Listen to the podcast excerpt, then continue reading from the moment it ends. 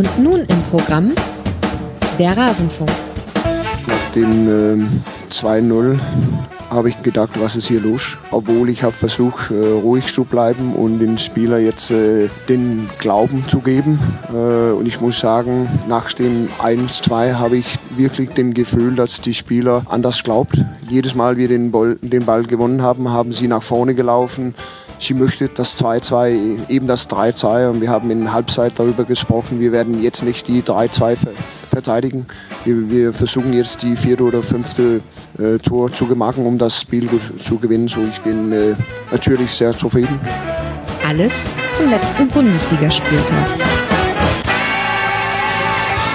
Leute, Leute, Leute, wann hat man das zuletzt gehört von einem Trainer des FC Augsburg, dass er sagt, also in der Halbzeit, da haben meine Spieler gesagt, wir wollen jetzt aufs vierte gehen, wir wollen aufs fünfte Tor gehen. Da ist was Besonderes passiert beim FCA und nicht nur deshalb wollen wir jetzt einen Schwerpunkt auf Augsburg legen. Hallo und herzlich willkommen im Rasenfunk. Mein Name ist Max Jakob Ost. Ich bin der Edgenetzer auf mastodon.social und auch bei Blue Sky so zu finden, sowie der Rasenfunk. Übrigens auch schön, dass ihr eingeschaltet habt. Danke nochmal an Nina und Eva, dass sie die Sendungen des Wochenendes übernommen haben. Und jetzt bin ich zurück und ich bin nicht alleine hier, sondern ich habe hier eine Stimme, die die langjährigen Hörerinnen und Hörer von euch, Sie kennen sie noch. Andreas Redl ist hier. Hallo Andreas, schön, dass, schön, dass du da bist. Ja, servus. Ich wollte es im Vorgespräch nicht verraten. Jetzt, jetzt musst du aber nochmal on air tippen. Wann glaubst du, warst du das letzte Mal hier zu Gast? Dann würde ich sagen Sommer 20 nach der Saison 1920. Es war 2017, Andi. Wir sind alt geworden, okay, ja. Das ist auch richtig krass, das ist sechs Jahre her, unglaublich. Es, es hat sich auch nicht so lange angefühlt, weil immer mal wieder dazwischen habe ich dich angefragt und wir sind manchmal nicht so zusammengekommen. Aber trotzdem, ja, schön, dass du hier bist, schön, dass du den Rasenfunk nicht vergessen hast. Ja, danke, dass du mich nochmal eingeladen hast. Ich, ich freue mich ja. immer, da zu sein. Du schreibst unter anderem auf der, in der Rosenau-Gazette ein sehr empfehltes, empfehlenswertes FC Augsburg-Blog. Man kann dir auch folgen auf Twitter, da bist du der Ed Andy Riedel. Andere Netzwerke habe ich jetzt gar nicht gecheckt, ob du noch bei Blue, bist du schon bei Blue Sky? Bei Blue Sky noch nicht, aber bei Mastodon schon. Auch, ah, sehr gut. Findet man auch, also von dem her. Ja. Sehr gut, werde ich verlinken in den Shownotes. Schön, dass du da bist, bevor wir loslegen, aber noch der Hinweis, diese Sendung, wie alle anderen Sendungen im Rasenfunk, liebe Hörerinnen und Hörer, ist nur dank eurer Unterstützung möglich. Der Rasenfunk ist und bleibt Werbe, Paywall und Sponsoren frei. Wir finanzieren uns ausschließlich über eure freiwilligen Zahlungen und gerade solche Dinge, dass dann auch mal jemand anderes moderiert, das soll natürlich auch bezahlt werden und das bezahlt dann auch ihr. Also herzlichen Dank dafür. Auf rasenfunk.de slash supportersclub erfahrt ihr, wie man uns unterstützen kann. Das äh, geht über verschiedene Wege und auch schon kleine Beträge helfen. Also macht das bitte. Vielen herzlichen Dank. Ja, wir haben einiges aufzuarbeiten, Andi. Ich habe noch vor ein paar Wochen angekündigt, wann es diesen Augsburg-Schwerpunkt geben würde. Da hatte ich damals Irina Fuchs zu Gast zur normalen Analyse des Spieltags. Dann habe ich noch zu ihr gesagt, ja, Augsburg, da braut sich schon was zusammen mit Enrico Maaßen. Aber ich würde sagen, wir machen den Schwerpunkt, nachdem man dann auch gegen Heidenheim gespielt hat, weil dann hatte man beide Aufsteiger und dann kann man da eine Bilanz ziehen. Dann kam mir der FCA zuvor. In der Länderspielpause nach dem Darmstadt-Spiel wurde Enrico Maaßen entlassen. Und bevor wir quasi den Blick aufs Jetzt und äh, in die Zukunft richten, lass uns nochmal auf die Vergangenheit blicken. Was würdest du denn sagen? Warum ist Enrico Maaßen beim FC Augsburg letztlich dann doch gescheitert? Am Ende ist er, glaube ich, gescheitert, weil er die Mannschaft verloren hat. So, und weil, weil die Mannschaft das, was er umsetzen wollte, nicht mehr umsetzen konnte. Und ähm, er ist gescheitert, weil erste Halbzeiten zu schlecht waren und er individuelle Fehler nicht abgestellt bekommen hat und die Mannschaft sich so selber ja immer wieder ihr Grab geschaufelt hat in den Spielen und die Spiele dann auch entsprechend nicht nicht mit dem Erfolg abschließen konnte, wie sie es vielleicht auch gekonnt hätte, rein vom, vom, von dem, was, was er fußballerisch vermittelt hat, aber auf der, auf der mannschaftlichen Ebene ist, ist es schiefgegangen.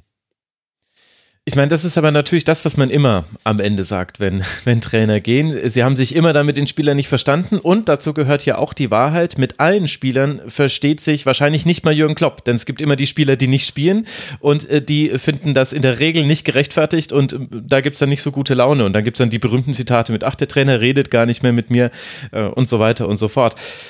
Wie ist es denn dazu gekommen, dass Enrico Maaßen die Kabine verloren hat, was ja die schöne Metapher dafür ist?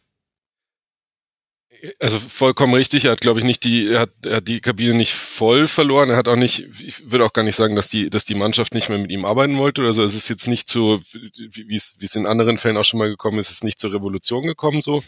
Ähm, eher, eher so ein, ja, es hat sich dann eben durch, durch die Spiele und durch die Ergebnisse gezeigt.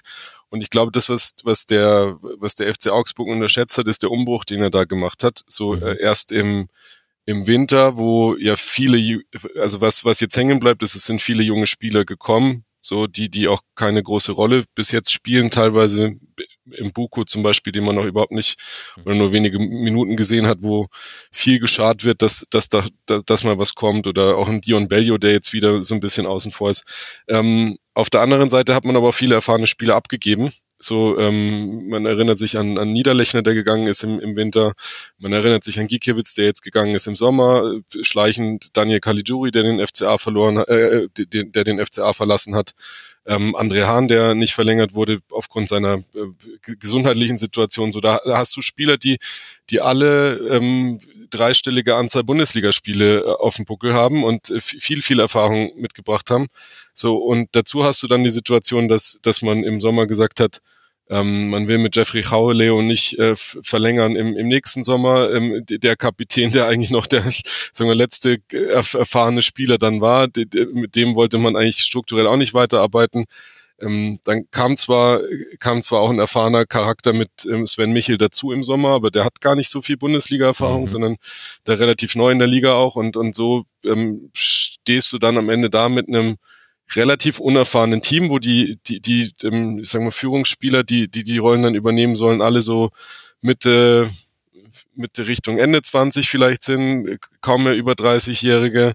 Ähm, und ähm, das ist dann das, was du in der fehlenden Konstanz und auch in dem, wie sich die Spieler gegenseitig auf dem Rasen angeguckt haben, dann gesehen hast, ne? dass da niemand mehr da war, der gewusst hat, wo er, also wer jetzt welche Rolle auch wirklich hat, wie die Struktur im Team ist. Und ähm, da, dass, dass da Stützpfeiler da sind, an, an denen sich das Team auch in schwierigen Phasen ab, ab, abstützen kann, das, das ist eben komplett verloren gegangen.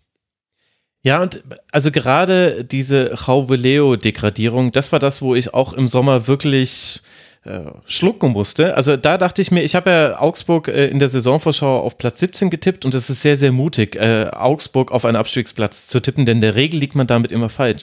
Aber das war einer der Hauptgründe, dass ich mir gedacht habe, äh, dass äh, das entzieht dem FCA das, was in den letzten Jahren oft das war, was äh, Augsburg gerettet hat. Es gab eben immer einen Daniel Caligiuri, es gab ganz früh natürlich noch einen Daniel Bayer, es gab eben einen Jeffrey Robeleo, die auch in den schlechten Phasen, und die gab es ja immer in Augsburger Saisons, diejenigen waren, die noch was zustande gebracht haben. Und auch wenn Robeleo nicht äh, fehlerfrei ist äh, in seinem Spiel, ist er dann doch derjenige, der dann hin und wieder mal angedribbelt hat, äh, das Spiel beruhigt hat, die Bälle lang verteilt hat, der so eine gewisse Präsenz eben hatte, die meiner Meinung nach einer der Gründe war, warum man in den letzten Jahren nicht abgestiegen ist. Und verkürzt gesagt könnte man ja jetzt formulieren, weil Raphael Giekewitz zum Beispiel wurde ja auch noch äh, gehen gelassen, hat nicht die Anzahl an Spielen erreicht für die Vertragsverlängerung, die nötig war. Ist es zu gemein, wenn ich sage, man hat versucht, dem U23-Trainer Enrico Maaßen einen U23-Kader hinzustellen? Äh, ja, glaube ich. Äh, also ähm, ist, glaube ich, zu kurz gesprungen, weil ähm, äh, ich glaube, an der Stelle äh, würde ich den, würde ich die, die, die Verantwortung schon auch bei Enrico Maaßen selber sehen, der das, glaube ich, so mhm. gewollt hat und unterschätzt hat, was ihm fehlt. So und ähm, da jetzt zu sagen, ja, man man wollte ihm dieses Team geben, weil ähm, ja weil man das so ihm aufoktroyieren wollte und er wollte das gar nicht. Nee, das ist also diese, diese, also die, diese Entwicklung, dass, dass auch die erfahreneren Spieler nicht mit Enrico Maaßen konnten. Mhm. So, und auch ein Daniel Caligiuri ja im, im Sommer sich öffentlich geäußert hat und gesagt hat, ja, pf, es lief jetzt nicht so, Konkurrenzkampf war das wohl nicht und er fühlt sich da irgendwie auch nicht richtig äh, ernst genommen, so wie, wie das ablief. So, ähm, Raube Leo hat jetzt die Tage noch gesagt, da war Maaßen noch da.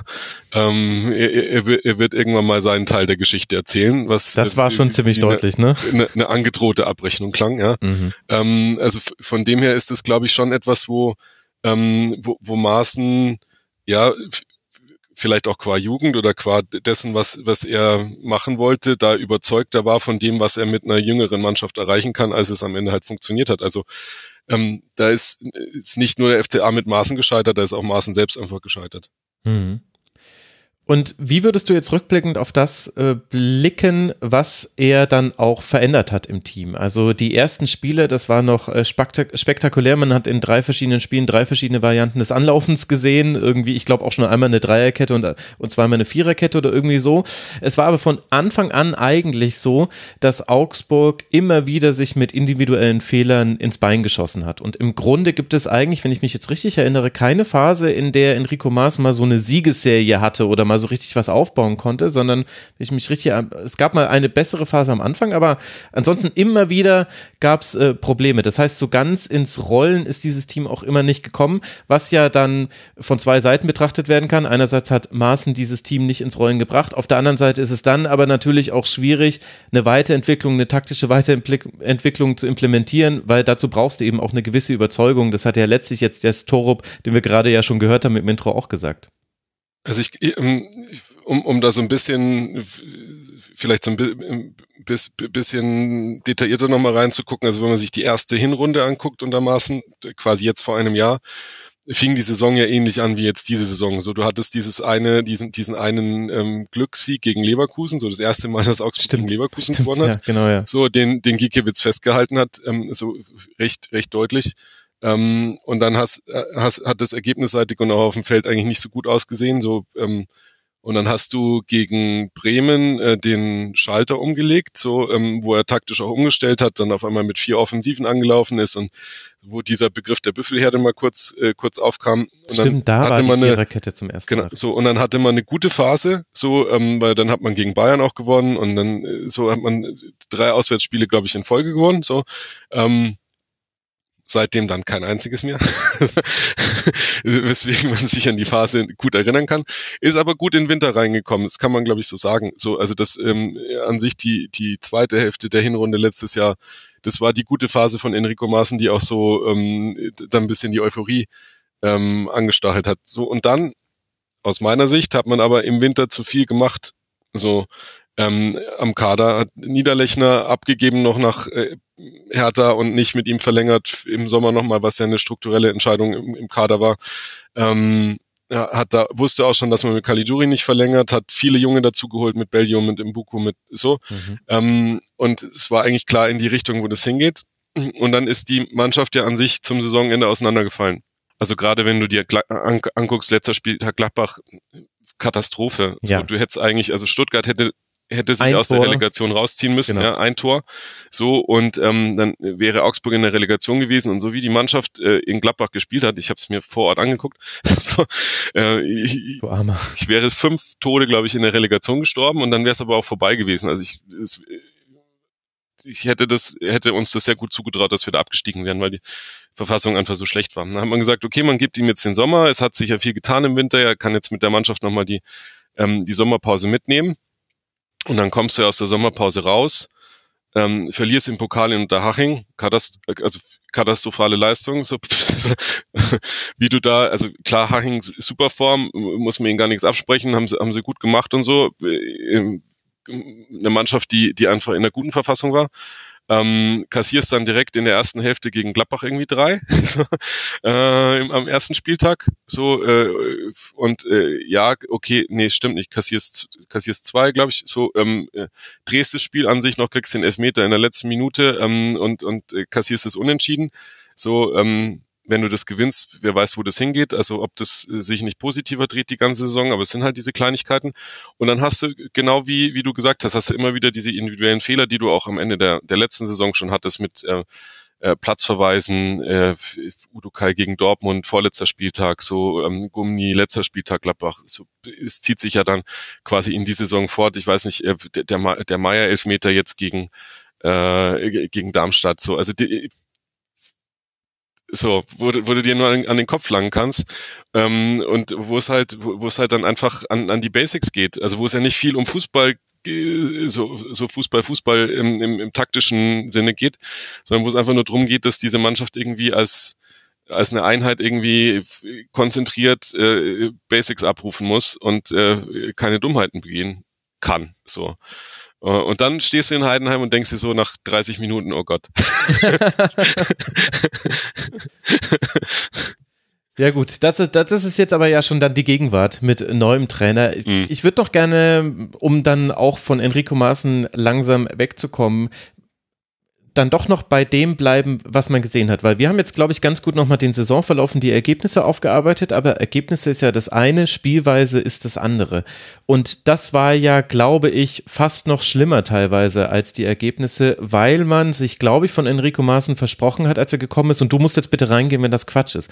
Aber man hat sich äh, versprochen, dass man da einen moderneren Trainer bekommt, der verschiedene Arten Fußball spielen lassen kann, sowohl einen Umschaltfußball als auch einen Ballbesitzfußball und dass man gegen eine gewisse Güte Klasse an Gegnern, also so ein bisschen so wie der SC Freiburg, der immer gegen Gegner gewinnt, die hinter ihm in der Tabelle steht in der Regel und gegen die oberen, da hat man halt mal Probleme, mal hat man einen Sieg mit drin. Das müsste ja der FC Augsburg eigentlich im 12. Jahr seiner Erstliga-Zugehörigkeit jetzt eigentlich auch sein. Und was man aber von Enrico Maaßen am Schluss gesehen hat, war ein ganz wildes Kuddelmuddel aus allem. Also ganz schlechte erste Halbzeiten, was dafür spricht, dass der Matchplan in, im ersten Versuch nicht immer gestimmt hat. Aber es gab eben auch so absurde Spiele wie zu Hause gegen Bochum mit 30 Prozent Ballbesitz. Gefühlt waren es. Also ich glaube 33 waren es dann in Summe. Ja. Aber so ganz, ganz übel Mhm. eigentlich.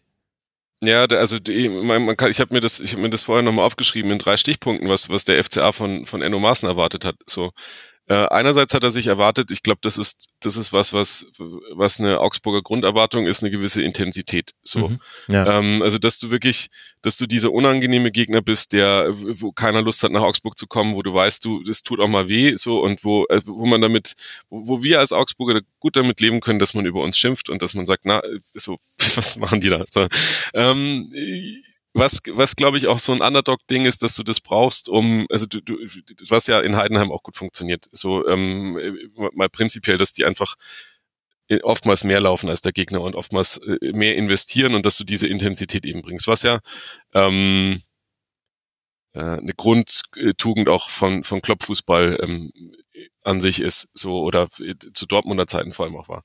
Ähm, und dann wollte man das erste Mal, nachdem das die, die, die mit den Trainern vorher ja überhaupt nicht funktioniert hat oder so wenig funktioniert hat, man wollte einen Ballbesitz Ansatz haben. So. Mhm.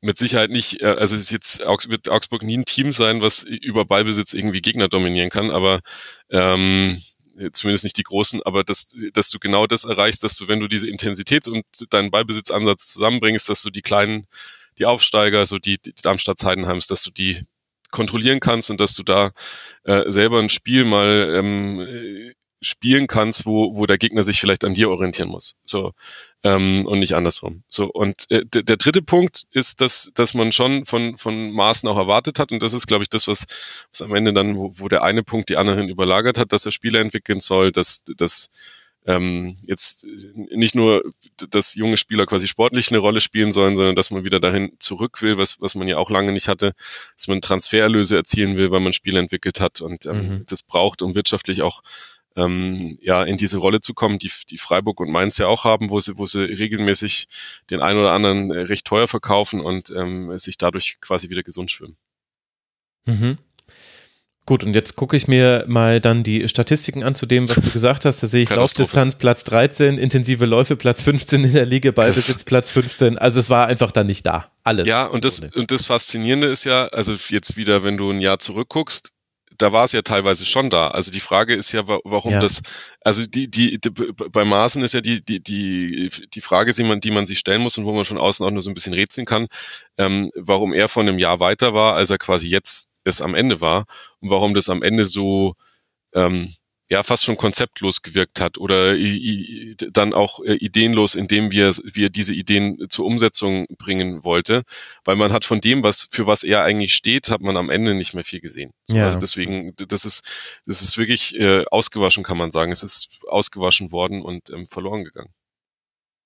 Ja, das stimmt. Also am Schluss äh, war es äh, wirklich überhaupt nicht mehr zusammenhängend und um es genau zu beurteilen, da müsste man eben in der Kabine und beim Training mit dabei sein. Auf jeden Fall wird ein Teil ähm, der Begründung wird sicherlich das sein, was wir ganz am Anfang hatten, eben, dass da auch in der Kaderhierarchie sich manches verändert hat und das läuft selten störungsfrei, außer man gewinnt alle Spiele. Dann hörst du nämlich die Misstöne nicht, dann gibt's die nämlich nicht nach außen hin. Aber gleichzeitig stellt sich ja die Frage, Enrico Maaßen war jetzt zwar der verantwortliche Trainer dafür und hat ganz sicherlich auch bei Transfers und so weiter mitgesprochen, aber diese grundsätzliche Neuausrichtung des FCA, die kam ja nicht vom Trainer, würde ich jetzt mal sagen. Und da denke ich, müssen wir über Stefan Reuter, über Jurindic und noch andere Personalien sprechen. Was, sicher. was hat sich denn da verändert beim FCA? Beim FCA hat sich alles verändert. Also die die die die die kurz also die Kurzzusammenfassung ist es hat sich ja seit ich glaube äh, du kannst kannst mich korrigieren wenn ich das irgendwie äh, äh also scherzhaft kann man sagen wenn Hertha ähm, Hertha ist abgestiegen also ist der FCA wahrscheinlich der Verein wo sich in der ersten Liga am meisten verändert hat äh, auf den verantwortlichen Positionen.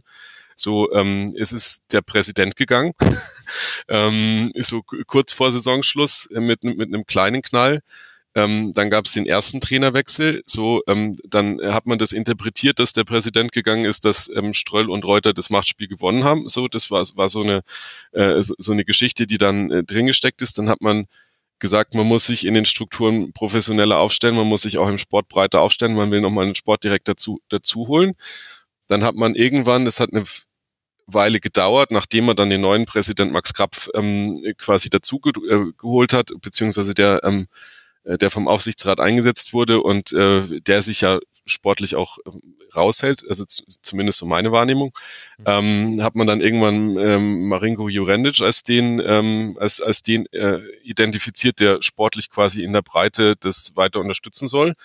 Und dann ist kommuniziert worden, dass Stefan Reuter sich quasi aus dem aktiven Geschäft äh, verabschiedet und äh, sie, sich zurückzieht. So und ähm, also ja, also von dem her im Umfeld äh, äh sehr, sehr großer Umbruch ja. und auch ein äh, sehr, sehr großer Umbruch in dem, was, äh, was die einzelnen Leute wollten. Also ich meine, Klaus Hofmann als der, der vorherige Präsident, der hat ja mit, mit Transfers wie, wie Ricardo Pepi versucht, den FCA irgendwie durch internationale Talente auf, auf der Landkarte irgendwie zu platzieren, in, in Klammern, äh, lass uns über Scheitern reden, Klammern zu.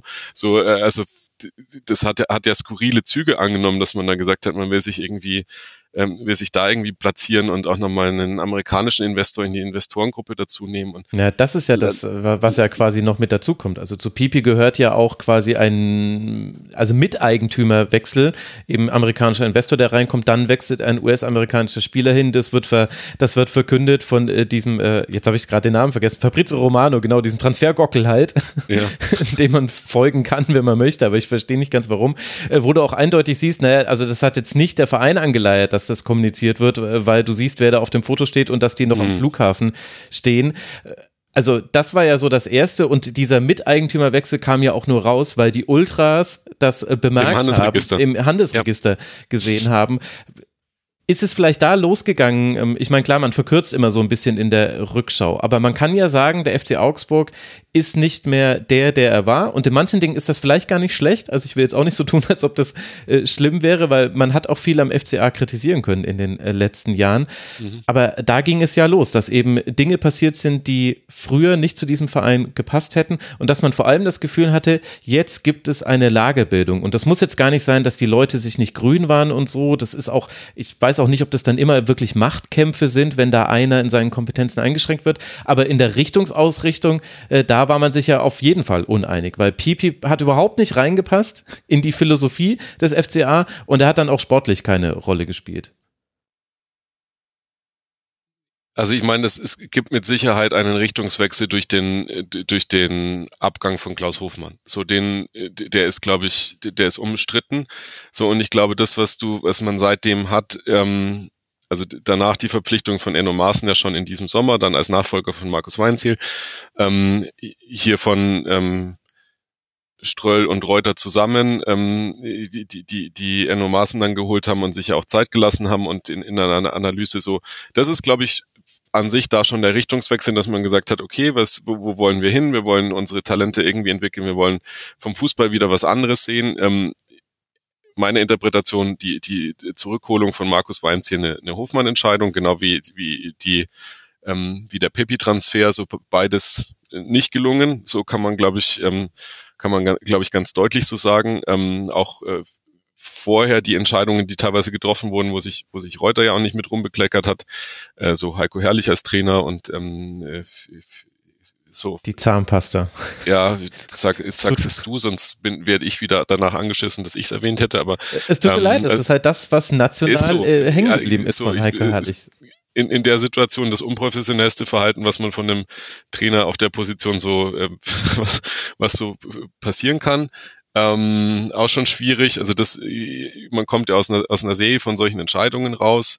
Dann gab es diesen Umbruch. So ähm, Max Krapf als neuer Präsident schon jemand, der erstmal Ruhe reingebracht hat, ähm, der auch gezeigt hat, okay, es ist wieder jemand da, der der eben nicht ähm, zu den Investoren gehört und der der 50 plus 1 durchsetzt und ähm, da die die Endentscheidung bei sich und, und dem dem EV sieht und ähm, äh, er und Ströll äh, können offensichtlich gut miteinander. So, das ist also ähm, ein Duo, was sich lange kennt und was äh, also schon vor der Präsidentschaft, was irgendwie freundschaftlich auch verbunden ist. So, das ähm, kann man, glaube ich, ganz ganz klar so sagen. Und dann mh, mm, ist eigentlich das, was was mich auch kurzfristig so ein bisschen irritiert hat, dann der der Reuter-Abgang, wo man gesagt hat, ja, also wie, wie passt es da jetzt irgendwie rein? Aber ähm, also mein Eindruck an der Stelle ist schon, dass das, ähm, dass das auch was ist, was, was Reuters so ähm, für sich dann entschieden hat, dass, dass das jetzt der richtige Zeitpunkt ist nach all den Jahren und ähm, da ist ein guter Moment jetzt gekommen ist, sich aus dem Tagesgeschäft zurückzuziehen. So ähm,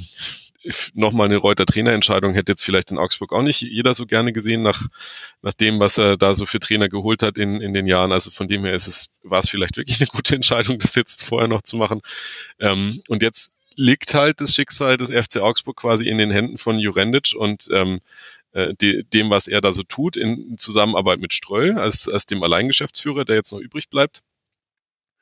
Ähm, wo aber die klare sportliche Kompetenz bei Jurendic liegt und äh, also der, der sich, als sie ihn damals angesprochen haben, glaube ich, nicht vorstellen hätte können, dass er da jetzt so eine ja, so, so eine gestaltende Position auch in, in Augsburg hat, wo er sehr, sehr viel selber beeinflussen kann und ähm, wirklich vorweggehen kann. Ähm, und da wird es jetzt halt darauf ankommen, dass er das richtige Händchen hat. Ich kann das auf Basis seiner Arbeit beim, beim FC Zürich nicht beurteilen, ob das irgendwie, also er wirkt wie ein angenehmer Zeitgenosse, aber ob das kompetenzmäßig für die Bundesliga reicht, wir werden es rausfinden. Ne? Mhm. Also ich glaube, wir müssen dann nochmal, eigentlich will ich nicht so gerne so äh, Personalien äh, durchgehen, aber weil sich eben so viel verändert hat, äh, glaube ich, müssen wir da nochmal über ein paar sprechen. Also lass mal mit äh, Jurendic anfangen. Der kam mhm. ja quasi als Sportdirektor unter dem Sportvorstand war es oder sportlicher Geschäftsführer? Sportgeschäftsführer, Sportgeschäftsführer, so ist es äh, mhm. äh, beim FCA, ja. Also quasi halt einfach die Geschäftsführerebene und äh, genau. dann eins drunter. Woher kam denn die Entscheidung? Weil du hast vorhin gesagt, man wollte sich breiter aufstellen im sportlichen Bereich. Jetzt sind mhm. ja eigentlich gerade sportliche Entscheidungsfiguren nicht dafür bekannt, dass sie Lust haben, in breitem Konsens Entscheidungen zu treffen, sondern das machen ja dann lieber dann doch äh, die Altvorderen gerne unter sich. Woher glaubst du, kam denn dieser Wunsch nach mehr Breite äh, in der sportlichen Entscheidung? Na, ich glaube, die, die, die, die, also wenn man sich den FC Augsburg strukturell anguckt, dann hast du es schon gesagt, das sind jetzt, ähm, jetzt das 13. Jahr Bundesliga so.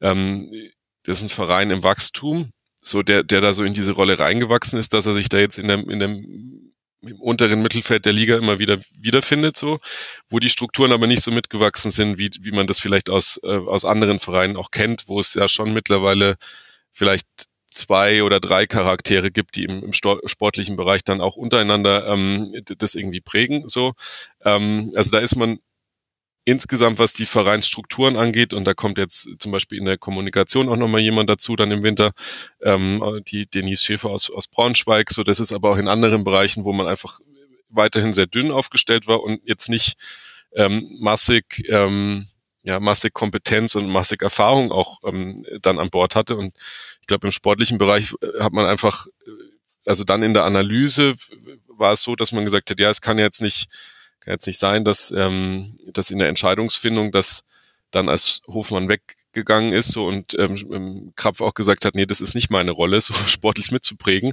ähm, dass, dass das dann äh, nur noch von einer Person abhängt, sondern wir hätten da, glaube ich, schon noch jemanden, der irgendwie so ein bisschen korrigieren, vielleicht auch einwirkt, beziehungsweise nicht korrigieren, aber ein bisschen eine, eine zweite Meinung auch äh, gibt. Und das soll nicht Christoph Janker sein, der gerade irgendwie das, das zweite Jahr hier quasi angelernt wird, so vielleicht im Hintergrund auch um irgendwann mal die Rolle selber besetzen zu können, sondern da braucht man noch ein bisschen mehr Erfahrung dazu. Und das ist, glaube ich, so der Gedankengang ganz verkürzt, der da beim FCA stattgefunden hat. Also mhm. mit Hofmann rutscht jemand raus, der im, im Tagesgeschäft schon sich auch mit rein ähm, viel mit reingegeben hat äh, an Impulsen. So Impuls Was vielleicht ja auch das, das richtige Wort. Ist, weil habe ich irgendwie die sportliche Kompetenz von Klaus Hoffmann vergessen oder? Nee, aber der halt trotzdem da irgendwie hm. mitgemischt hat. Er war halt meinungsstark, und, ähm, ne? Genau, so und äh, also deswegen auch äh, Impuls so und in welche Richtung, also ich meine, äh, Kompetenz kann man dann ja auch basierend auf den Entscheidungen sich angucken, wie sich das die letzten Jahre so entwickelt hat. Ähm, und äh, dann äh, dann im Nachgang quasi so die ach jetzt ist aber jetzt ist halt dieser die, diese Meinung nicht mehr da. Ähm, sage ich mal so ob die Meinung jetzt äh, wie, wie kompetent die war ist jetzt vielleicht schon fast egal aber es ist ja was wo sich was reibt und wo man zu einer Entscheidungsfindung kommt. Das fehlt uns so ein bisschen. Ähm, also wollen wir das wieder entsprechend aufbauen und wir suchen da jemanden der da entsprechend dazu passt. Das in diesem Falle dann ähm, oder der in diesem Falle dann Marinko Jorenic sein sollte. So. Ähm, und dann ist meine Interpretation von dem, was passiert ist. Dann hat man diese Gespräche geführt. Man hat, dann haben, glaube ich, die zwei sich auch angeguckt, Jorentisch und, und Reuter, und haben festgestellt, so, ha, so, und dann hat Reuter äh, gesagt, ja, okay, vielleicht ist jetzt für mich auch die Zeit gekommen, den Schritt nach hinten zu tun und dir den Platz zu lassen, wenn der Verein mit dir jetzt gehen will. So, ähm, und man ist da, ähm, dann aber schon recht einvernehmlich und, und auch äh, freundschaftlich, kann man sagen, äh, zu, zu der Position gekommen, so ist es jetzt okay, wenn, wenn ich dann nicht mehr die führende Rolle einnehme. So, was ähm, ein bemerkenswerter Vorgang ist, weil du hast schon gesagt, ähm, die, die Leute da in der ersten Reihe nicht dazu tendieren, diese Plätze freiwillig zu räumen, so, ähm, die, die diese Meinungsstärke haben. Aber also Reuter war jetzt am Sonntag auch wieder im Stadion, so er sah jetzt nicht irgendwie äh, vergrämt aus, als ich ihm auf dem Weg ins Stadion, als er mir da am, im Auto vorbeigefahren ist und die Fans begrüßt hat. So, das, also es scheint äh, da alles im Guten sich ähm, so entwickelt zu haben, was verwunderlich ist, aber was mir auch recht sein soll. Ja, ja, du klar. Und da wollen wir ja auch nichts reinreden, wenn man nichts weiß. Wenn man sich äh, anguckt, wie das damals kommuniziert wurde, und ganz wichtig, glaube ich, noch zu wissen, ist, äh, dass gemeinsam mit Jurendic ja auch noch Heinz Moser kam, der die Verzahnung zwischen Nachwuchsfußball und Profiabteilung vorantreiben soll, eben auch vom FC Zürich. Also sprich, man hat quasi den FC Zürich leer gekauft, sagen wir es, wie es ist. Man hat es gemacht wie der FC Bayern in der Bundesliga. Meine Güte. Äh, wer hätte das für möglich gehalten? Aber äh, so wie das damals kommuniziert wurde, hatte ich den Eindruck, genau darum geht es auch. Also sprich, jetzt, man will wieder Nachwuchsfußballer im eigenen Team integrieren, man will durch die Weiterentwicklung von Spielern äh, auch Transfererlöse generieren und danach sucht man sich eben den Sportdirektor, holt sich jemanden, für die, der für diese Verzahnung möglich ist und dementsprechend kauft man ja auch ein und das schließt ja dann den Kreis und dementsprechend hat man sich ja auch den Trainer ausgesucht.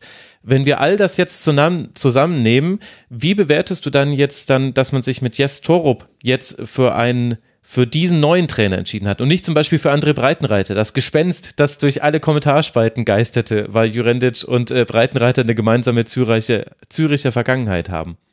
Ja, was ja, was ja total, vielleicht zwei Sätze zu diesem Breitenreitergespenst im, am Anfang. Ähm, da hat jeder die, die gemeinsamen Erfolge gesehen, so Breitenreiter Meister mit, ähm, mit Zürich geworden ähm, und unter Jurendic. Es hat aber, ähm, man hat so ein bisschen ausgeblendet, dass das bei den beiden ja nicht im, im Frieden dann auseinanderging. So, ähm, also Breitenreiter sich dann wieder in die Bundesliga zurück verabschiedet hat. Ähm, ja, also es scheint so, als, als ob dieser, ähm, äh, als, als ob dieser unschöne Abgang äh, da genügend Nachgeschmack hinterlassen hätte, als, als dass äh, Breitenreiter wirklich keine ernsthafte Option jetzt in den in, in, in der Entwicklung war. So ähm, abseits dessen, ich meine, man, man kriegt dann, glaube ich, wenn wir so drüber reden, kriegt man schon raus, wie wie wie dann der Gedankengang auch auf äh, wie dann der Gedankengang innerhalb des FC Augsburg auch war, ähm, als man sich überlegt hat, wen man denn da dazu holen will. So also einerseits hat man gesagt, okay, man will einen Trainer haben, der weiterhin Spieler entwickeln kann. So, das ist was, was äh, Torup ähm, in Kopenhagen gemacht hat. Mhm. Ähm, man hat auch die Liste aufgezählt an Spielern, die er entwickelt hat. So, er hat ähm, äh, Josef Paulsen in, in Leipzig zum Beispiel auch besucht, in der Zwischenzeit hat er auf der Pressekonferenz erzählt, er hat mit den Spielern, die er da nach oben gebracht hat, auch weiterhin ein sehr gutes Verhältnis. So, das ist also an, an sich was, was, was da glaube ich herausgestochen hat. Ähm, er ist erfolgreich gewesen ähm, mit ähm, einer gewissen taktischen Variabilität auch ähm, in, in seinen Stationen, das, wo man gesagt hat, okay, man braucht da jetzt nicht einen Trainer, der, der nur sein System aufpropfen kann, sondern der auch mit dem variabel arbeiten kann, was er denn so vorfindet. Ähm, und äh, dann äh, ja bringt er eine gewisse ähm, Seniorität auch wieder mit. Der ist jetzt irgendwie 53 oder irgendwie so, mhm. so um den Dreh, wenn ich es richtig im Kopf habe, ja. Und äh, wirkt auch wirkt auch seniorer und ähm, äh, hat eine gewisse Ausstrahlung, die er damit bringt. Und ich glaube auch, das ist das, was ähm, äh, was jetzt mit dieser jungen Mannschaft, was was man da bewusst gesucht hat, dass man wirklich jemanden hat, wo ja äh, äh, man nicht ähm, jetzt in, in so einer kritischen Situation auch gleich merkt, dass er sich irgendwie, dass es eine kritische Situation ist und der, der eine ähm, gewisse ja, gewisse, gewisse Standhaftigkeit da auch entsprechend mitbringt in seinem Auftreten so. Ähm, und, und, er trägt glaube, natürlich das, Anzug, das Allerwichtigste hast du vergessen. Die letzte ja, Frage also des Springer-Journalisten bei der Heidenheim PK, also für alle, die sagen, ja, aber der Sportteil ist gut. Naja, die Frage war, ob er denn jetzt immer im Anzug zum Spiel kommt. Ja, und er hat, äh, ich meine, ich finde das schon, äh, also die, die seine Antwort war ja dann doch eine, dass er gesagt hat, ja, es ist halt, äh, also er, er symbolisiert damit eine gewisse Ernsthaftigkeit und eine gewisse, ein gewisses Ernstnehmen der Situation auch. Und für ihn war das Spiel so wichtig, dass er es, also er hat es behandelt, das könnte man sagen, wenn man es flapsig sagen will, wie ein Champions League Spiel. So. Mhm. Und ähm, das aus Augsburger Sicht gefällt mir das. So. Ja, ja, klar. Ähm, nicht, dass, dass Enno Maaßen irgendwie floppig herumgelaufen wäre. Ne? Der hat äh, dafür seine 400 Euro Sneaker getragen. Ähm, äh, jetzt machen wir ja genau äh, das Gleiche. Okay, jetzt muss ich alle meine Witze wieder zurückrollen. Aber egal. Aber lass uns noch kurz äh, drüber sprechen, wer Torup so ist. Denn der wird ja nicht äh, allen Leuten bekannt sein. Also mhm. er hat in Dänemark äh, gespielt, ist äh, da dann auch zum Trainer geworden. Er hat die U-Teams von Dänemarks äh, trainiert. Das ist allerdings jetzt schon eine ganze Zeit her. Er ist ja auch schon 53 Jahre alt, du hast es gesagt.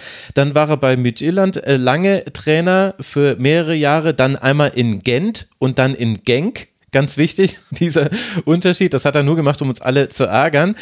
In Genk allerdings nur für fünf Spiele. Ich konnte jetzt nicht mehr nachrecherchieren, warum er dann so mhm. schnell zum FC Kopenhagen äh, gewechselt ist. Ich weiß nicht, steckt da eine Geschichte dahinter? Ja, Kopenhagen hat angerufen.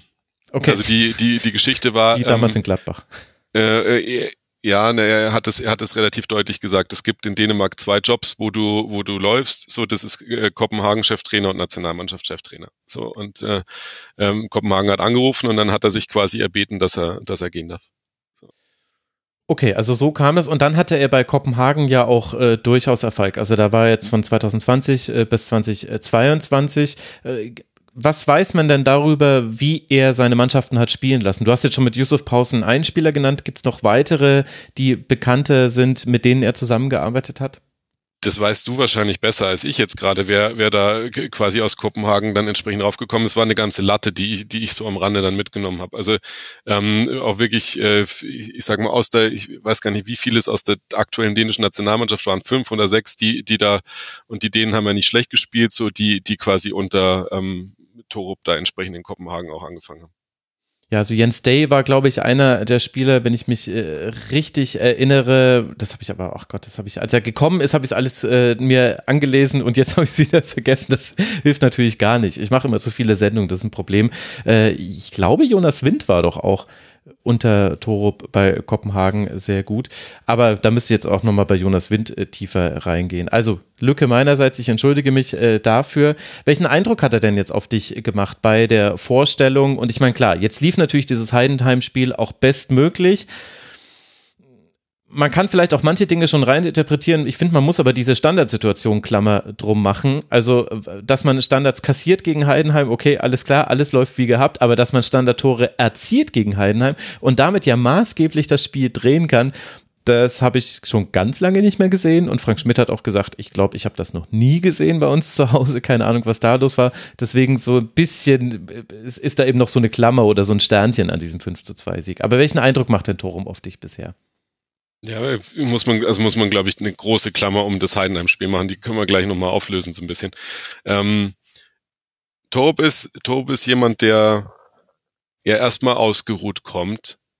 So, er, er, jetzt muss man gucken, es, er hat ja was gemacht, nachdem er jetzt in Kopenhagen ähm, dann im, im in 22 entlassen wurde. Er hat jetzt erstmal Pause gemacht, fast eine ganze Saison, so und hat sich da irgendwie für sich selber konsolidiert. Er hat auch selber gesagt, der irgendwie 33 Jahre Fußball nonstop gemacht und jetzt äh, quasi das erste Mal so eine, äh, so eine gewisse Pause.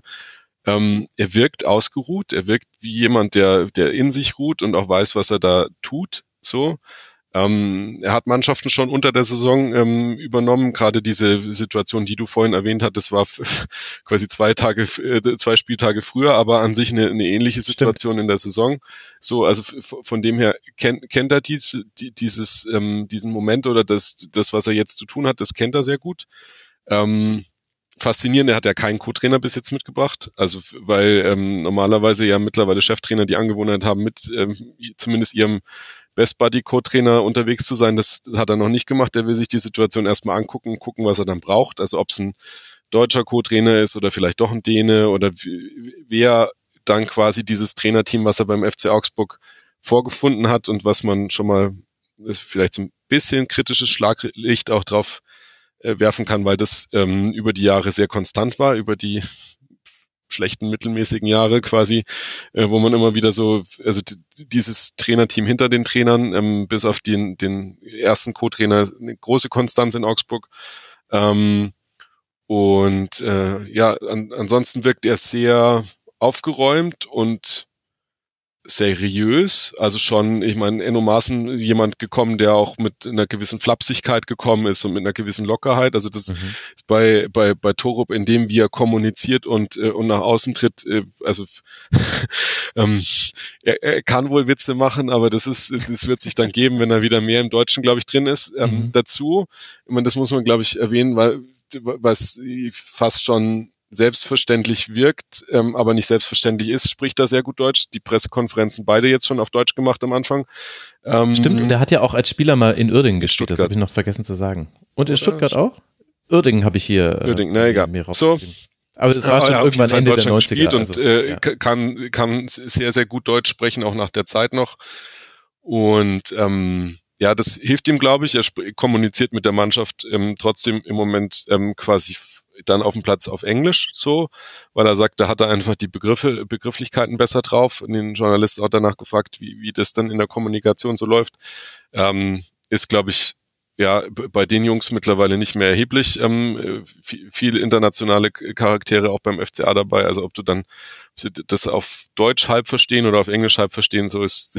Also einfacher könntest du es den Spielern nur noch machen, wenn du es quasi mit dem äh, FIFA-Einstellungsmenü sagst, hier mach bitte wie bei FIFA in der Systemeinstellung. Ach so, alles klar, Trainer, logisch. Genau.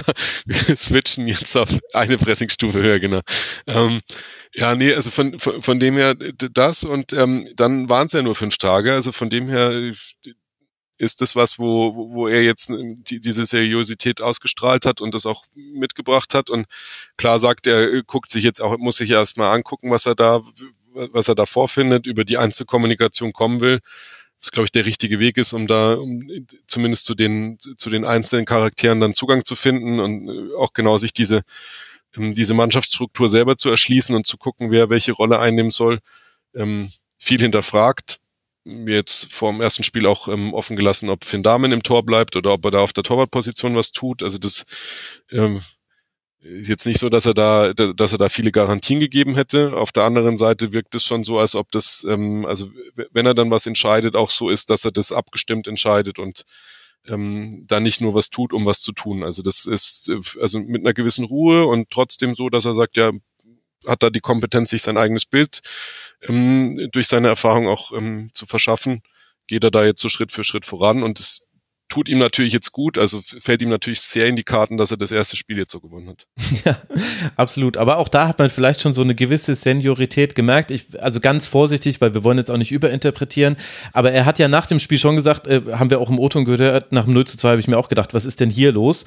Äh, aber, aber äußerlich hast du es ihm nicht so wirklich angemerkt. Er stand naja. noch da und hat gesagt, komm Leute. Aber dann äh, spät, und da dachte man nicht so, ah, okay, vielleicht ist er einfach ein bisschen ruhiger an der Seitenlinie. Aber als er dann mit dem Kopf im Rasen lag, als ja, er sich geärgert hat über die vergebene Chance von Tietz, da wusste man, ah nee, ich glaube, der hat sich zusammengerissen in der ersten Hälfte, weil sich gedacht hat, ich kann jetzt hier nicht total ausflippen, das hilft ja meinem Team auch nicht.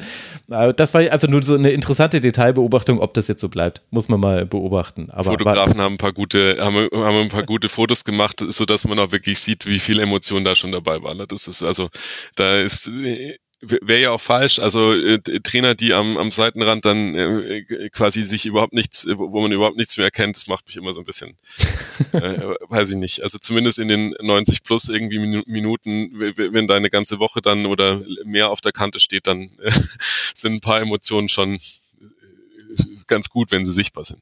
Ja, die waren definitiv sichtbar. Aber dann lass noch mal kurz in das Spiel reingehen. Eben im vorausgeschickt haben wir ja beide schon. Es ist jetzt erstmal nur ein Spiel und man muss äh, gucken, welchen Wert dieses Muster hat. Aber diese drei Punkte waren aus ganz verschiedenen Gründen sehr wichtig. Augsburg steht jetzt wieder bei acht Punkten, aktuell zehnter Tabellenplatz. Man hat damit vier Punkte Vorsprung auf die Abstiegszone. Also im Grunde ist das passiert, was man sich immer erhofft nach dem Trainerwechsel wichtiger Sieg, äh, sogar irgendwie erster Auswärtssieg, ist erstmal, glaube ich, überhaupt erst fünf Tore auswärts erzielt und so weiter und so fort.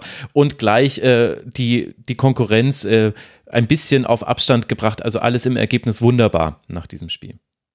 Ja, total. Also ich meine, äh, total viele Dinge, die da, die da drin sind. So, Enno Maaßen hat kein einziges Spiel mit mehr als einem Torunterschied gewonnen. So. Krass. Ja, okay. So, Torup direkt mal im ersten Spiel so fünf Tore und äh, drei Tore Unterschied, so wo dich schon ähm, dann äh, genau diese fünf Auswärtstore, ähm, erste Mal in der Bundesliga, nach 0-2 das erste Mal gewonnen in der Bundesliga, so ähm, also erste Mal dann mit, mit einem Dreier rausgegangen nach 0-2 hinten. Ähm, ja, also so aber an sich dann, also genau wie, wie, wie, wie das diese, wie, wie, wie das diese Einzelpunkte auch zeigen, halt ein Freakspiel. So, also ähm, du legst 0-2 hinten, kassierst da zwei viel zu einfache Gegentore und dann äh, holt dich Heidenheim dankenswerterweise wieder ähm, ins Spiel zurück äh, und das Matchglück. So, weil dieses erste Tor von Tietz also das musst du, das ist ein Billardtor. So, dass, dass dieser, also ja, ich meine, Tietz hat das im, im Interview nach dem, nach dem Spiel hat das schön gesagt. Ähm, die haben, also wie, wie man das bei Heidenheim ja auch sieht, die sind gut gescoutet, die Ecken, wo die Räume entstehen, bei, bei den Standards so. Also die hatten auf dem Plan, dass da hinten im, im hinteren Bereich des 16ers, dass da Raum entstehen kann. Der ist entstanden so. Ähm, der Schuss geht trotzdem nicht rein, wenn er nicht abgefälscht wird. Also er so, ähm, das muss, muss nicht passieren. So, dann äh, merkst du, dass Heidenheim das im Kopf hat, dass, dass die schon mal Führungen zu Hause hergegeben haben. Ähm, einem Kleindienst einen, einen, äh, einen Zweikampf schlecht und verursacht einen Standard, so dann entsteht danach irgendwie aus einem aus einem Einwurf und im zweiten Ball entsteht dann diese Situation, wo Tietz auf Petersen ablegt und der den einfach irgendwie mit, mit dem Außenriss quasi reinbämst. So, ja, äh, ich meine, der geht ja in neun von zehn Fällen geht er doch irgendwie, also ja, ja äh, schönes Tor, aber es ist halt sonntags in Heidenheim, ne? Ist also keine Ahnung, da ist halt wirklich alles zusammengekommen. Ähm, und dann direkt nach Ampfiff hast du diese Balleroberung oder also kurz so und mhm. äh, geht äh, geht Jensen auf rechts und und legt den rein und Demirovic äh, rutscht den quasi ins Tor rein. Äh, so ähm, wo wo jetzt der Keeper von Heidenheim auch nicht die, die, die super aktivste Figur hat und, und den Ball besser verteidigen kann, so habe ich mir in der Nachanalyse dann bei einem mhm. Torwart-Experten irgendwie angeguckt, so, also viele Möglichkeiten, das zu verhindern, dass du dann am Ende drei, also für Heidenheim, dass du 3-2 hinten liegst zur Halbzeit und äh, Augsburg macht aus drei Schüssen drei Tore. So in der, in der ersten Halbzeit. Und dann führst du in so einem Spiel 3-2 zur Halbzeit und dann hat ja Heidenheim trotzdem im, im Nachgang zur Halbzeit Chancen, um nochmal zum Ausgleich zu kommen, zweimal frei vom, vor, vor Damen so und macht selber nicht und du selber machst dann halt äh, durch, durch nochmal einen Standard, äh, machst du, machst du das vierte und, und dann durch einen Elfmeter irgendwie äh, ist quasi empty net, ne? Also so machst du dann am Ende, machst du das, das fünfte und dann äh, läufst du da aus Heidenheim quasi wieder oder fährst du aus Heidenheim nach Augsburg zurück und denkst dir so, was war das denn jetzt heute? Das ist da irgendwie total kurios. Derweil hast hast du aus dem aus dem Spiel heraus hast du ein Tor gemacht. ähm, also ohne das jetzt so immerhin ein Tor, ne? So, also besser, besser als nichts. Es gab ja ähm, doch die, zum Beispiel die T-Chance. Also es, es ja, gab ja schon viele Chancen. Und es waren doch auch ja Dinge, so grundlegende Dinge. Also zum Beispiel Laufleistung. Wir haben es ganz am Anfang ja. thematisiert. Mit mhm. weitem Abstand Augsburg am letzten Spieltag am meisten gelaufen. 126 Kilometer. Und es gibt ja. nicht so viele Gegner, die erstmal mehr laufen als Heidenheim. Also so gewisse Grundparameter haben sich ja schon ja. ein bisschen zum Besseren verschoben. Ja, also definitiv. Du hast auch im, man hat auch im, im Spielaufbau gesehen, dass er, dass er Dinge schon angepasst hat. Ich meine, äh, in, interessante Personalie an der Stelle. Er hat äh, Niklas Dorsch wieder reingenommen, der ähm, unter Maßen äh, draußen war. So äh, Kaffeesatzinterpretation äh, Dorsch ist gerade nicht durch Laufleistung aufgefallen in den Spielen unter Maßen. Der hat ja teilweise im defensiven Mittelfeld unter zehn Kilometer gehabt, mhm. äh, acht bis neun so. Ähm, was, was jetzt auf der Position, wenn, äh, so, wenn du viel äh, gegen den Ball spielst, äh, dann teilweise 30 Prozent Ballbesitz hast, äh, jetzt wahrscheinlich nicht ausreicht, um irgendwie Spiele zu gewinnen.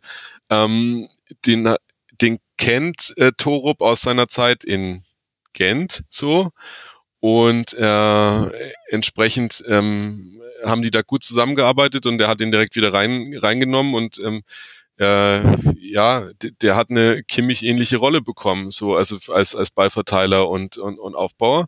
Das ist auch das, was Dorsch in, in guten Momenten gut kann. So, ähm, er ist auch wieder 9,94 Kilometer gelaufen, also schön unter den 10 geblieben. ja.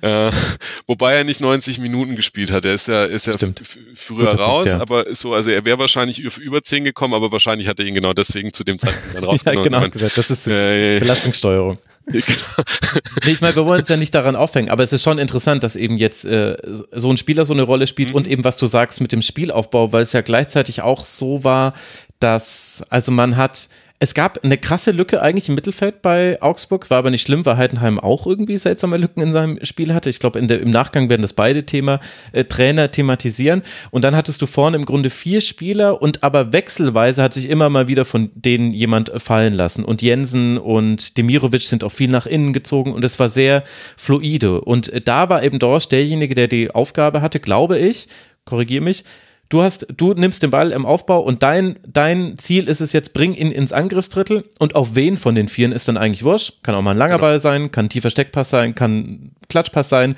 aber mach halt einfach mal und das hat gut funktioniert. Ja, definitiv. Die, die, die Innenverteidiger sind, sind, nach, sind auseinandergefallen. Dorsch ist teilweise in die Mitte gerückt, hat sich die Bälle sehr, sehr tief geholt. So äh, war klar, dass, oder hat man klar gesehen, dass das, dass das sein Bereich dann ist. So und dann ähm, ja, war, war das äh, durchs Mittelfeld wahrscheinlich noch nicht so, wie man sich das dann entsprechend vorgestellt hat. Das sind aber auch nicht die, die Spieler, die du dann, also ich meine, wenn man Demirovic auf Außen stellt, dann ist das jetzt nicht der, der, der sich die Bälle holt, um dann irgendwie äh, Kombinationen abzuliefern, sondern der hat halt seine Stärken vorne in der Box und ähm, macht da halt extrem viel. Ähm, Jensen wird sich jetzt über seine Ausbeute auch nicht beschwert haben am Wochenende. Also ja. mit, mit seinen drei Vorlagen. So, das, mhm. das ist dann, der Plan ist dann schon entsprechend aufgegangen. So äh, kann, kann man, glaube ich, äh, kann man, glaube ich, deutlich so sagen. Ähm, der, der sich den Tag vielleicht am ehesten noch zurückwünscht, ist Sven, Sven Michel, der so ein bisschen, ähm, ja, äh, glücklos dann, also wenn man da sagen kann, glücklos, dann, dann war es an, an, an, äh, am Sonntag Sven Michel, der am glücklosesten von den allen war. Ähm, und Tietz kann man, glaube ich, hervorheben, weil ähm, auf, auf Tietz hat sich, äh, hat sich dann der Heidenheimer Trainer, Trainer auf der Pressekonferenz ja auch bezogen, hat gemeint, ja, das ist ja, da kann man sich abgucken, wie quasi so Erstligaspieler, wie die, wie die körperlich da spielen. Und so Tietz spielt gerade seine ersten Erstligaspiele, so die, diese Hinrunde, nachdem er von Darmstadt gekommen ist. Und ähm, ich finde es sehr, äh, also wie er spielt, finde ich sehr eindrucksvoll, weil wenn du neben dem stehst, dann ist es wirkt er, also ist er körperlich jetzt nicht so erdrückend. So, das ist jemand, äh, der, der hat jetzt nicht diese irrsinnige körperliche Präsenz von, von dem, wie er so körperlich gebaut ist, sondern das kommt durch seine, durch das, wie er agiert. Mhm. Und äh, das hat er ja, ich meine, gerade beim zweiten Tor, wie er den dann, hat er zwar danach auch gesagt, ja, den hätte ja jeder ablegen können, aber also der hat schon sehr, sehr viele Bälle da vorne festgemacht und dann auch äh, sicher gemacht. Und das ist halt auch was, was länger mal gefehlt hat in Augsburg, dass man so jemanden hat, der dann auch die langen Bälle mal festmacht, dass aus diesen langen Bällen was wird. Mhm. Also das war schon, also war auch ganz interessant. Frank Schmidt sowieso, äh, Pressekonferenz mit ihm lohnt sich eigentlich meistens, weil er hat direkt den Vergleich aufgemacht. Er hat direkt gesagt, schauen wir uns Tim, Tim Kleindienst an, wie der manchmal einen Ball verloren hat und schauen wir uns äh, Philipp Tietz an, wie der seine Duelle gewonnen hat. Da siehst du halt einfach, wie du es machen musst und da dachte ich mir, Punkt, das ist aber auch ganz schön deutlich und gleichzeitig äh, mag ich das aber auch, wenn ein Trainer das einfach mal so offen sagt und ich glaube, das ist dann auch für Tim Kleindienst dann aushaltbar, weil er ja auch seinen Trainer kennt. Also jetzt sieht alles jetzt in der Tabelle ganz okay aus. Wie es sportlich weitergeht, das werden wir in den nächsten Wochen begleiten. Ehrlicherweise, ich glaube jetzt nicht mehr an, an, meinem Platz 17 Tipp, denn der hat nämlich beinhaltet, dass ich dachte, man hält zu lange an Maßen fest, weil ich äh, einige Probleme geglaubt habe zu erkennen. Und äh, jetzt ist aber der Trainerwechsel schon früh gekommen. Und wie es weitergeht, das werden wir sehen. Ich würde aber gerne dann abschließend mit dir noch über die generelle Situation beim FC Augsburg sprechen, weil wir haben es jetzt äh, schon ausführlich behandelt. Es gibt einen Umbruch. Wir haben jetzt auch schon so ein bisschen den Blick darauf gerichtet, was ist der neue FC Augsburg? Also es geht eben auch über die Entwicklung von Spielern. Man will ein intensives Spiel liefern. Man möchte eben nicht diesen zum Teil einfach sehr, sehr grauenhaft anzusehenden Fußballspielen, den es die letzten Jahre gab, äh, weil man das ja auch, glaube ich, vor allem in den Heimspielen nicht zeigen will. Also auswärts ist immer noch mal so eine andere Nummer bei Augsburg, aber zu Hause war es eben manchmal einfach kreislich anzuschauen, obwohl die Zuschauer immer da waren und auch immer Stimmung gemacht wurde und so weiter. Aber ich glaube, das sind so ähm, Pfeiler, an denen man, äh, na, nicht Pfeiler, das sind Regler, an denen man drehen möchte. Mhm. Und das hat ja vielleicht auch damit zu tun, dass der FC Augsburg sich ja gewandelt hat. Also du hast es gesagt, 13. Bundesliga-Saison. Man hat ein neues Stadion. Da sind, glaube ich, alle Dinge jetzt schon abbezahlt oder relativ weit im abbezahlt sein. Man hat da wieder neu in Infrastruktur investiert. Also da gibt es jetzt neue äh, ähm, Trainingsmöglichkeiten innerhalb des äh, Stadions. Man versucht sich jetzt auf Nachwuchsfußball zu konzentrieren. Also so still und heimlich hat sich der FC Augsburg nicht nur in der Liga festgebissen, sondern auch die Infrastruktur eigentlich auf ein neues Level gehoben. Mhm. Wo soll es jetzt hingehen mit dem FCA, deiner Meinung nach?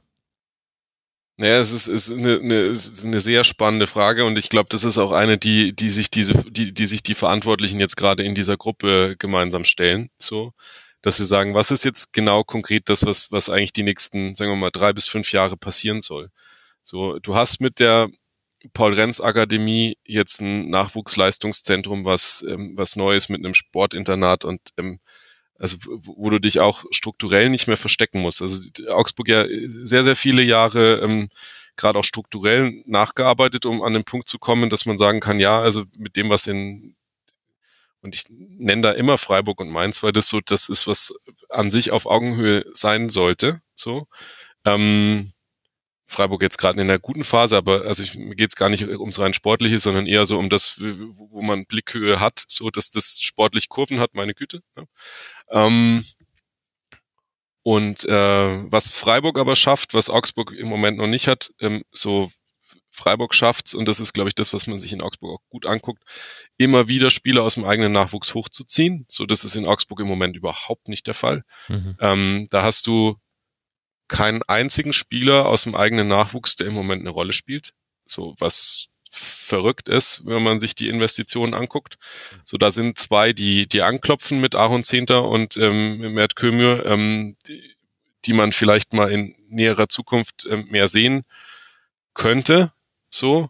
Ähm, da geht's dann, glaube ich, drum, im, im Winter dann auch zu gucken, dass man diesen Kader, dass man da nochmal eine gewisse, ja, ge gewisse Bereinigung vielleicht auch vornimmt. Ähm, insofern, als dass man sagt, ja, der Kader ist im Moment zu groß, die eigenen Jugendspieler, die haben nicht die Möglichkeit, von hinten entsprechend nachzurücken. So, ähm, das und äh, du hast e-, eben nicht genügend erfahrene Spieler, die die auch äh, so eine Stützpfeilerfunktion einfach aufgrund ihrer Erfahrung auch mitbringen können. So, also ich würde davon ausgehen, dass das uns die zwei die zwei Trends sind, die uns im Winter in, in Augsburg erwarten und auch vielleicht dann im nächsten Sommer noch. Mhm. So, ähm, dass man, dass man da in diese Richtung geht, aber mit der, also Was aus meiner Sicht. vermeintlich widersprüchlich ist, ne? Auf der einen Seite wirst du erfahrene Stützpfeiler, auf der anderen Seite wirst du Platz schaffen für junge Talente und du hast schon 32 Spieler im Kader, also viel Genau, also deswegen, damit. Das, das, deswegen ist, du hast, du hast in Augsburg ja auch, ich sag mal, eine gewisse Anzahl an Füllspielern, ähm, und jetzt muss man, muss man sich, glaube ich, gut angucken, auch wo, wo Torup dann sportlich mit der, mit der Mannschaft hin will, weil ähm, im Moment ist Arne Meyer ein Füllspieler, mhm. äh, für den man keine, keine sinnvolle Rolle hat in dem, was man sportlich da so tut. So. Äh, und dann ist natürlich die Frage, so bleibt der da jetzt in Augsburg oder in, guckt er nochmal weiter so und ähm, das, ich glaube, das wird sich, je, je, nachdem, was jetzt, was sich unter Torup da so ergibt, wird sich die, die Frage der ein oder andere stellen und dann wird es auch entsprechende Entwicklungen geben. So. Ähm, und ich glaube, das Ziel muss sein, für, für Augsburg nicht nur Talente dazu zu holen, die man äh, quasi dann entsprechend entwickelt, sondern auch eigene Talente zu entwickeln. Und dann äh, hat, glaube ich, Augsburg die Aufgabe, ähm, für sich zu definieren, was man darunter versteht, Ausbildungsverein zu sein oder eben nicht Ausbildungsverein zu sein. Ausbildungsverein ist für mich so ein Wort, was ja fast schon einen negativen Beigeschmack hat, ähm, weil das impliziert, dass das Ziel ist, dass jemand wieder geht. So. Ja. Mhm. Ähm, und du wirst ein paar brauchen, die bleiben, die aber, weil es auch einfach vielleicht nicht für mehr reicht und was auch vollkommen in Ordnung ist, weil du, äh, weil du diese Spieler brauchst, die, die aber gerne dann auch bleiben und nicht vergrämt bleiben, weil es nicht für mehr gereicht hat, sondern die sich einfach wohlfühlen in Augsburg. Also mhm. Daniel ähm, Bayer. Ja, also Bayer hätte ja gehen können, der, hätte schon was an, so, der ist geblieben wegen der Familie am Ende des Tages, ähm, weil, weil seine Frau aus der Gegend, Gegend kommt und ähm, die mit den Kindern sehr glücklich geworden. Das war, glaube ich, der hat einfach gesagt, das ist meine Priorität zur Glück auf der Familienebene und ähm, der Rest muss sich unterordnen. Der, der ist auch nicht nach USA nochmal gegangen oder was, also was ja gemunkelt wurde, dass er das tut. Mhm. Ähm, eher eine Seltenheit, aber ich, ich glaube, es hat auch so gut ausgereicht.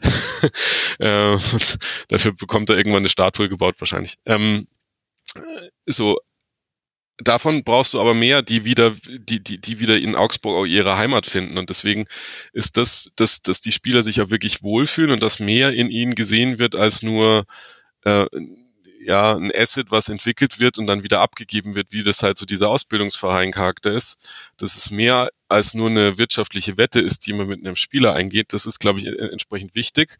Ähm, und da hat man in der Vergangenheit schon auch viel falsch gemacht mit denen, die, die mit einer gewissen Erfahrung sich dann verabschiedet haben und auch gesagt haben, so, ähm, ja, ich, ich ist jetzt gut hier und da ist also teilweise sind ja Spieler gar nicht verabschiedet worden zum Saisonende. Ist jetzt ein bisschen besser geworden die letzten Jahre. Hat jetzt das Bayern äh, Bayer ähm, Abschiedsspiel auch nachgeholt, was was äh, eine große Geste war, dass es dass es noch geklappt hat und was auch wirklich ein emotionales Ereignis in Augsburg war für die, die da, dabei waren. So also wo die, wo die Leute wirklich begeistert waren, wie wie das jetzt endlich mal geklappt hat, wo auch diese ähm, diese Europa League Truppe nochmal zusammengekommen ist. Also alles sehr, sehr schön so an der Stelle. Ähm, aber da muss man weiter dran arbeiten, muss, hat da glaube ich auch noch, ja, ähm, die Verpflichtung, dann diese, diese Köpfe auch irgendwie zu gucken, dass man die integriert. Also ist ja, in Augsburg reibt man sich ja verwundert die Augen, dass jetzt jemand wie Daniel Bayer für den äh, FC Bayern scoutet und nicht für Augsburg scoutet. Ne? So äh, kann man sich, glaube ich, äh, klar fragen, warum das so ist. so, ähm, ist, das ist das ist da definitiv ein Thema. Ist jetzt nicht so, dass alle irgendwie gegangen sind. Markus Vollner spielt eine wichtige Rolle da. Christoph Janker spielt eine wichtige, also Markus Vollner als, als Nachwuchstrainer, Christoph Janker ähm, quasi als ähm, Leiter Lizenzspielerabteilung, so quasi der, der sich da um die organisatorischen Themen kümmert, äh, sind schon ein paar da geblieben, auch in Augsburg, aber ja, also es gibt nicht diese ewige Historie, es gibt nicht so viele Köpfe, die hätten da bleiben können und von denen hat man einige auch noch verloren. Ähm, ist, glaube ich, das, wo man den Zusammenhalt und dieses Zusammengehörigkeitsgefühl wieder stärken muss. Es wäre natürlich schön an der Stelle, wenn man jetzt mit Jestorup einen gefunden hätte, mit dem das jetzt vielleicht mal länger als ein Jahr ginge oder 15 Monate so, ähm, um auf der Position auch einfach mal wieder ähm, ja, Konstanz reinzubringen. Ähm, müssen jetzt nicht irgendwie 15 Jahre sein, aber so drei bis fünf wären ja, wäre Bundesliga Ja, weil das ja auch für Transfers gar nicht so unwichtig ist. Also das unterschätzt man genau. immer, wie wichtig Konstanz auf der Trainerposition auch auf dem Transfermarkt ist, weil für die Spieler ist der Trainer die wichtigste Person. Und wenn der Trainer sagt, ich möchte dich aus diesen und diesen Gründen haben, dann muss natürlich Gehalt und so weiter muss schon auch noch stimmen, ist ja klar, müssen wir uns keine Illusionen machen, aber der Trainer ist das Wichtige. Und, das, und jeder Spieler hat in seiner Karriere aber schon mal erlebt, dass er von einem Trainer verpflichtet wurde und dann im Laufe der Saison andere Trainer übernommen hat mhm. und auf einmal hast du kein Land mehr gesehen. Und natürlich ist der Trainer schuld aus äh, Spieler- und Beratersicht und so weiter und so fort. Deswegen aber diese Konstanz, die hat da eben da auch einen Wert. Und gerade eben, wenn du jetzt diesen doch gar nicht so einfachen Kaderumbruch hinbekommen musst. Und das, also deswegen, äh, ich glaube, ist Konstanz und dann und der Fokus auf den eigenen Nachwuchs ist dann das, was was die nächsten Jahre prägen sollte. Und äh, es wäre ja schön, wenn man mit dem mit den Verantwortlichen, die man jetzt hat, also Ströll und Jurendic zusammen, wenn das klappt, so dann äh, dann ist es aber, glaube ich, auch eine Kombination mit dem, was der FCA da will, wo, wo man sagen kann, dann äh, sind wir hoffentlich die Jahre auch los, wo uns die Leute auf Abstiegsplätze tippen. So, das, äh, ich habe es ja bisher gar nicht gemacht. Ich finde, aber ja, nee, ich weiß, aber was ich sag du meinst. Nur, ich meine, du guckst, das ist, ist ja, es hat ja in Augsburg jeder schon vor der Saison geungt, so äh, die die Hamann hat uns nicht auf einen Abstiegsplatz. Ja, jetzt jetzt, jetzt, jetzt wird's, wird's wirklich, jetzt geht's zugrunde. Ne? Es ist so, ja, das ähm, traut sich nicht es ist vorbei. Äh, und äh, also da bin ich sehr gespannt, ob das jetzt nicht dazu führen kann, dass man das, was am Potenzial da ist, weil du hast es ja richtig gesagt, also man wirtschaftlich hat man hat man viele gute Voraussetzungen. Man ist, äh, man ist nicht überschuldet, man ist überhaupt so, man, man arbeitet da auf. höchste Eigenkapital. ja, so, also das und das in Augsburg, ne? So, also man hat da äh, Pipi hat man hat man nicht gemacht, weil weil aus der Investorengruppe nochmal äh, Eigenkapital reingegeben wurde. Es wurde durch den Blitzerzugang kein einziger Cent Eigenkapital zusätzlich zugeführt. Das ist alles aus der Substanz gemacht worden. So mhm. ähm, und die Substanz ist super gesund und wenn man jetzt sportlich das schafft, da mit einer gewissen Konstanz, mit einem gewissen Zielbild draufzubauen, dann ähm, ja, muss ich gucken, dass ich jetzt nicht anfange zu träumen, aber ich meine, damals, äh, als, als man unter Weinziel in die Euroleague gekommen ist, war es eine absolute Überraschung. Es war absolut quasi, es waren zwei außergewöhnliche Saisons, die damals keiner erwartet hätte. Aber mittlerweile ist die Substanz da, dass man eben auch mal so eine Mainz- oder Freiburg-Saison mal wieder hat. Ja. So, und ähm, also man sieht ja, was, was Teams, wenn sie einfach mal wieder einen guten, eine gute Welle erwischen, wohin die das tragen kann. So und ähm, ja, wahrscheinlich sind wir auch mal wieder dran. Wir sind ganz leicht drüber. Hast du noch drei Minuten? Klar. Dann lass uns nämlich noch äh, kurz bei dem äh, Thema der Finanzen bleiben. Ist ja sowieso eins meiner Steckenpferde. Also das Stadion ist inzwischen äh, komplett abbezahlt. Nach nur 13 Jahren hat man das abbezahlt. Nur weil ich das vorhin nur so angedeutet habe. Mhm. Weil das ist, finde ich, nämlich eine super interessante Frage. Denn zwei Dinge sind beim FC Augsburg aus äh, wirtschaftlicher Sicht bemerkenswert. Das eine ist, dass man extrem gut durch Corona durchgekommen ist. Man hat über die kompletten drei Jahre einen Verlust von unter 500.000 Euro gemacht, sagt Michael Ströll. Und im Vergleich dazu schauen wir uns ganz, ganz viele andere Bundesligisten an. Die haben zweistellige, deutlich zweistellige Millionenbeträge Verlust gemacht. Das liegt natürlich daran, dass man nicht die große Abhängigkeit von äh, Spieltagseinnahmen hat. Also eben äh, von Zuschauern und Merchandising, was am Spieltag verkauft wurde. Dementsprechend bist du bei Geisterspielen nicht äh, so schlimm betroffen gewesen. Plus der Personalaufwand ist nicht so hoch beim FCA. Also man äh, konnte das äh, ganz gut deswegen abfangen. Und deswegen ist man jetzt in der Situation, dass man ein recht schlanker Verein ist, also von den Ausgaben her Platz 16 im Profifußball, also es sind jetzt wieder die Zahlen aus 21, 22, die die mhm. DFL rausgegeben hat, beim Rohergebnis Platz 18 mit 85 Millionen und das müsste jetzt eigentlich der nächste Punkt sein. Eigentlich musst du, wenn du in der ersten Liga dabei sein willst, musst du eigentlich, wenn du nicht überperformst die ganze Zeit, musst du auf über 100 Millionen äh, Rohergebnis kommen. Das ist das, was reinkommt. Und da ist jetzt meine Frage an dich. Augsburg ist wunderbar aufgestellt. Ich glaube, Augsburg, für Augsburg wäre es nicht so schlimm wie für viele andere Vereine, wenn jetzt in der nächsten TV-Rechtevergabe weniger erlöst wird. Denn Augsburg hat das schon während Corona gezeigt, hm. können wir abfangen. Das äh, bringt uns jetzt nicht so komplett ins Schwanken. Dennoch muss aber Augsburg glaube ich, wachsen. Augsburg muss auch irgendwie über diese 100 Millionen drüber kommen. Ist das anders als durch Transfererlöse noch möglich in der Region?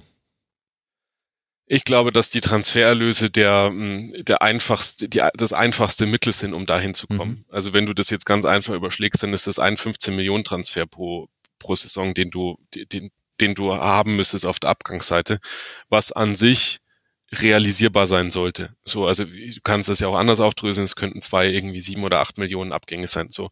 Ähm, und das ist, glaube ich, auch das, was, ähm, was da, was da im, im Vergleich zur Konkurrenz fehlt. Ansonsten wird man auch Schritte machen, die sind, die werden sich aber nicht so in den Millionenbeträgen zeigen. Also was Augsburg ja auch gemacht hat, ist, ähm, man hat jetzt das Merchandise ähm, quasi ins äh, wieder in den Verein zurückgeholt und da ah. vorher mit äh, mit einem externen äh, Provider zusammengearbeitet. Man hat das jetzt im, im Zuge des ähm, ähm, der Umstellung von Nike auf Mitsuno hat man das Merchandise quasi auch in, ins Haus zurückgeholt, hat es äh, entsprechend vorbereitet. Ähm, man wird da strukturell noch an der einen oder anderen Stelle was tun. So, ähm, also da ist auch im, im Stadion-Catering ist es angedacht, dass das quasi ähm, wieder zurückkommt, was im Moment ausgelagert ist. So, ähm, und dann wird man nicht nur wahrscheinlich sich im Rohertrag so ein bisschen nach oben bewegen, sondern es wird auch vom Rohertrag mehr hängen bleiben. Mhm. Ähm, und das wird, äh, also wird einfach entsprechend äh, ergebnisseitig sich dadurch auch verbessern. Ähm, und dann ist man ja mit, ähm, mit Max Krapf als Präsidenten auch wieder äh, quasi in, in dieser Richtung unterwegs, dass man das Ganze in der Region besser verankert ähm, und, und dass man wieder einen, einen Präsidenten hat, dem die Region auch wichtiger ist als jetzt vielleicht ähm, das amerikanische Ausland.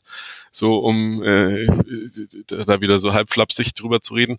Ähm, also von dem her, das, da ist man, glaube ich, auf einem sehr guten Weg, weil Michael Streu, glaube ich, an der Stelle einen Bombenjob macht. Das mag ich gar nicht zu laut sagen. Ähm, der hängt, glaube ich, auch am FCA ähm, fest genug, als dass er jetzt irgendwie in, in, in, nicht sofort abwerbbar wäre. Aber das ist also auf einer, äh, also wenn man sich konservativ wirtschaftende solide wirtschaftende Fußball-Geschäftsführer anguckt, dann ist er, glaube ich, da in der Top-Liga mit dabei. So und ähm, auch das, wie er, wie er für den FCA seinen Einfluss in der in der in den Gremien so in der in der DFL auch entsprechend ausgeweitet hat, was man gesehen hat an dieser Investorenentscheidung, was ja sehr schlau war, wie das gemacht wurde, ähm, dass dass äh, da der Augsburger Einfluss auch dazu geführt hat, dass man das verhindert hat, dass man beim DFB die die Investorenseitig sich sich öffnet, die ähm, Vereine sich gesund stoßen können, so ein bisschen, die, die es vielleicht gebraucht hätten. Für Augsburg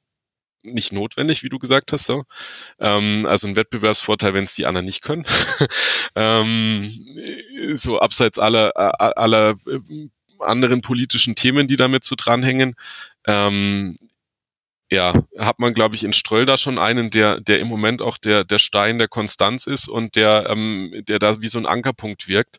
Und äh, der zwar schon auch in der Öffentlichkeit so, so ab und zu mal auftritt, aber jetzt sich nicht groß da nach, nach außen äh, hängen lässt ähm, und für den FCA schon sehr, sehr wichtige strukturelle Arbeit da tut. Mhm. Also ich bin wirklich sehr gespannt. Ich habe das Gefühl, der FCA ist gerade perfekt für die nächsten zehn Jahre aufgestellt und zwar egal in welche Richtung das läuft. Und ich gucke gerade auf viele Bundesliga-Vereine mit der Frage, was würdet ihr machen, wenn ihr jetzt weniger Einnahmen bekommt, weil das eben eventuell der Fall ist, äh, ab der nächsten TV-Rechte-Periode. Und da gibt es manche, die sind so in Lauerstellung. Freiburg gehört auch mit dazu. Bei Freiburg sehen wir es nur alle schon, weil sie jetzt schon diesen Erfolg hatten. Aber wenn man sich äh, eben sowas wie Eigenkapitalquote und so weiter anguckt, da ist ja Augsburg quasi in der, in der Position, in der Freiburg vor ein paar Jahren war. Und jetzt will ich nicht sagen, dass alles gleich kommen wird, weil da müssen viele Dinge zusammenkommen. Aber das finde ich interessant. Äh, Augsburg ist da gut aufgestellt und ich glaube nämlich auch, das könnte, also mein Tipp war Quatsch, da lege ich mich jetzt schon fest, nach Spieltag 8 und nach einem Sieg. Overreaction Wednesday ist heute bei mir.